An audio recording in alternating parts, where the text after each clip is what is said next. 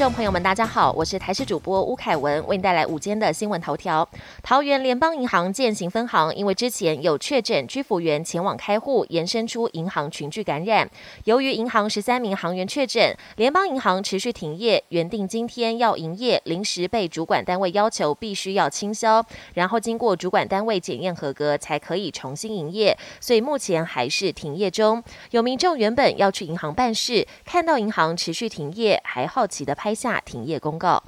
桃园群聚扩散，我国本土案例连日以来不断增加，但有医师引述国外学者评估的各国防疫警戒等级分数分析，像是美国、日本、新加坡的警戒程度都落在四十到六十分左右，相比之下，台湾却只拿到二十分，也让医师预言台湾距离确诊者暴增不远了。直言再过不久，Omicron 确诊数字将呈现指数级大量增长。而台大儿童医院院长黄立明则分析，目前疫情发展虽然不会到不可收拾的地步，但还是要持续小心。在金管会紧盯之下，防疫保单隔离理赔额十万元恐将绝迹。近期，新安东金产十四号新推出网络投保的防疫隔离险，隔离理赔已经压在五万元，其他如泰安产、兆丰产也各压在三万元及二点五万元，显示业界默契隔离理赔额均值将不会超过五万元。国际焦点：日本疫情急剧升温，已经连续三天超过两万人确诊。周日全国新增两万五千六百五十八例，其中东京占了四千一百例，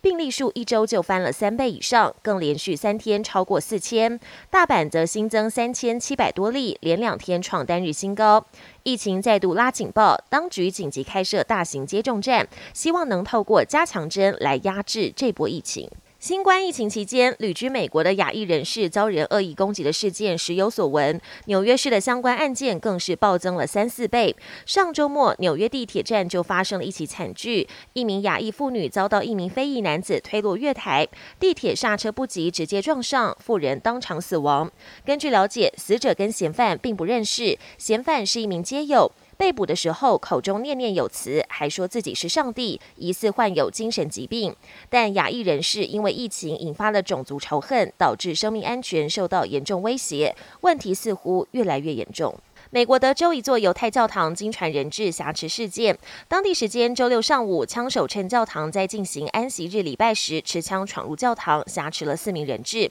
警方获报到场，在跟枪手对峙大约十个小时之后进行攻坚，现场一度传出巨响跟枪声。FBI 后来召开记者会表示，所有人质都平安无事。四十四岁的英国籍枪手已经在警匪交涉过程中身亡。而事件落幕之后，总统拜登和英国外相同声。谴责表示，枪手的行为是恐怖主义行径。本节新闻由台视新闻制作，感谢您收听。更多内容请锁定台视各界新闻与台视新闻 YouTube 频道。